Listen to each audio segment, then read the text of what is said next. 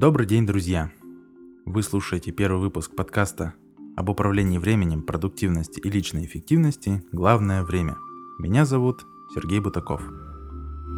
Нулевой пилотный выпуск подкаста я записал и выпустил очень давно, полтора года назад. Отзывов на тот выпуск я получил не очень много, но меня порадовал уже сам факт того, что они были. И были они скорее положительными, поэтому я и решил продолжить эту историю с подкастами. Тема сегодняшнего первого выпуска – электронная почта. Давайте попробуем разобраться, что это вообще такое и насколько она полезна для эффективного управления собственным временем. Несмотря на обилие различных текстовых, голосовых и видеомессенджеров, сервисов для коллаборации и совместной работы, электронная почта остается одним из основных инструментов для коммуникации, особенно в крупных компаниях. Львиная доля деловой переписки, обсуждений, согласований по-прежнему достается электронной почте. В классическом тайм-менеджменте принято считать, что электронная почта – это хороший, удобный инструмент для управления. Ее преимуществом является то, что электронная почта не требует одновременности контакта. Кроме того, электронную почту очень удобно использовать в качестве одного из накопителей для входящих задач. Современные же специалисты по повышению продуктивности и управлению временем считают электронную почту одним из главных врагов эффективной работы.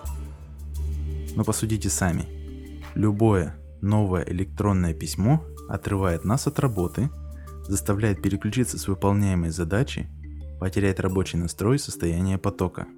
Вспомните это состояние, когда всплывают уведомления о получении нового письма, особенно на рабочий почтовый ящик.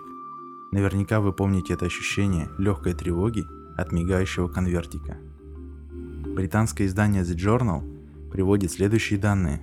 Среднестатистический пользователь сети тратит только на проверку электронной почты 49 минут в день. И в этом исследовании не учитывается, сколько времени нужно потратить дополнительно – чтобы вернуться к прерванной работе над задачей. А сколько спама приходит в наши с вами почтовые ящики? Спам. Маркетинговые рассылки, акции, ссылки от магазинов, новые новости от сайтов и сервисов.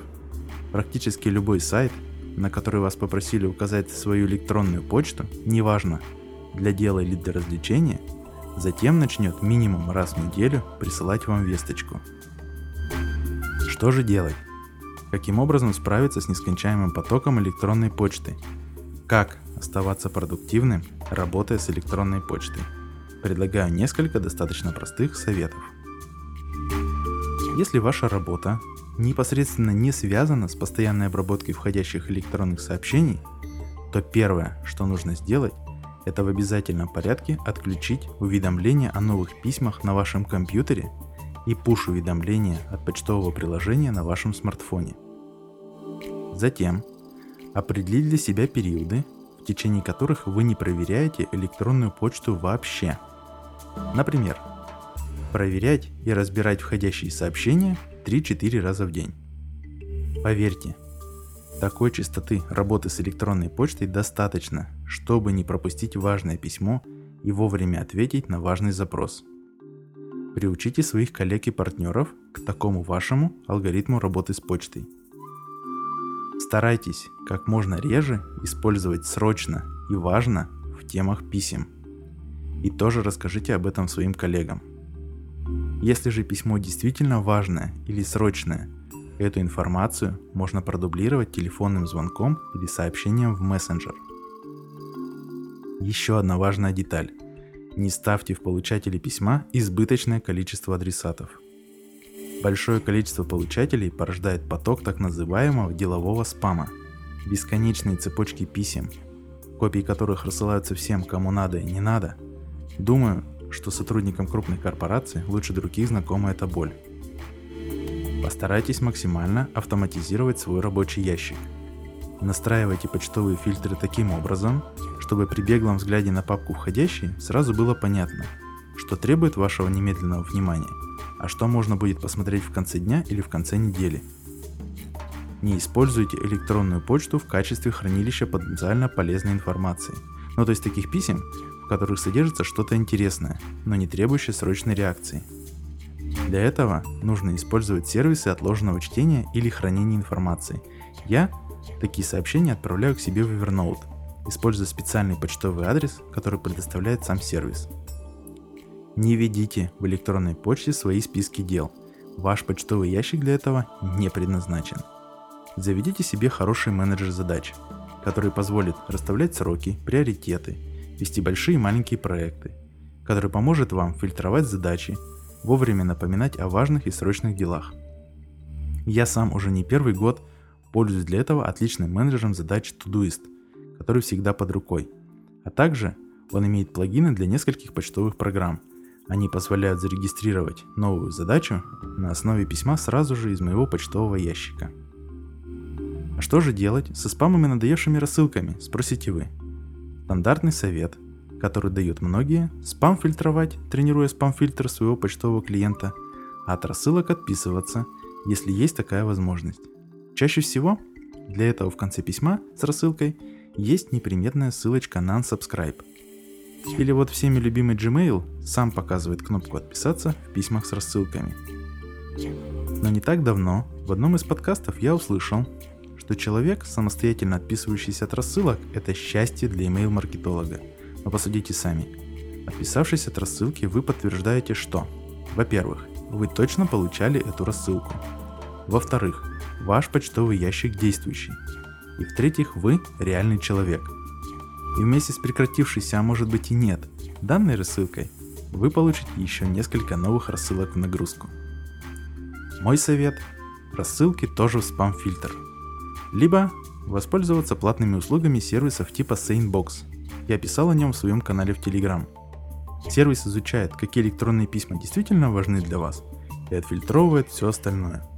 И да, у меня есть канал в Telegram telegram.me slash maintime. Приглашаю всех подписываться на него. Еще одним полезным инструментом для эффективной работы с вашим почтовым ящиком я бы назвал метод Inbox Zero – Смысл его понятен из названия – ноль во входящих. То есть, каждый раз, разбирая входящую почту, вы должны разобрать ее всю. Вот, например, наступило у вас полчаса, отведенный на разбор почты. Вы открыли свой электронный почтовый ящик, письма, на которые вы можете ответить, потратив на это не более двух минут, сразу же получили свои ответы. Более важные письма превратились в задачи в вашем планировщике. Полезные отправились в копилку полезности в Evernote – Всякая ерунда отправилась в корзину и в спам, предварительно став основой для новых или дополнив уже существующие фильтры.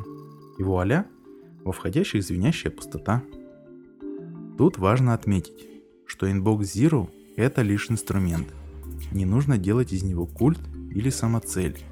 Не стоит, бросив все дела, кидаться на каждое новое письмо, как только оно появляется во входящих. В заключении хотелось бы сказать следующее – Электронная почта – это инструмент. Кому-то удобно с ним работать, кому-то не очень. При этом важно понимать, что построение эффективной обработки входящей почты важно для вашего психологического здоровья.